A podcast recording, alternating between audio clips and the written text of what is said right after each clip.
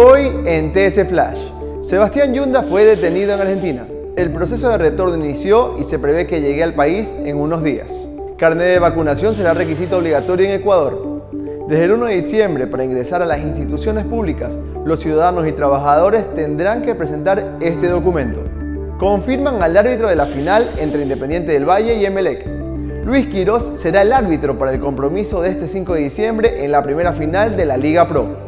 Para más información visita tctelevisión.com, también nuestras redes sociales arroba tctelevisión. Soy Joel Alvarado y esto fue TC Flash. TC Podcast, entretenimiento e información, un producto original de TC Televisión.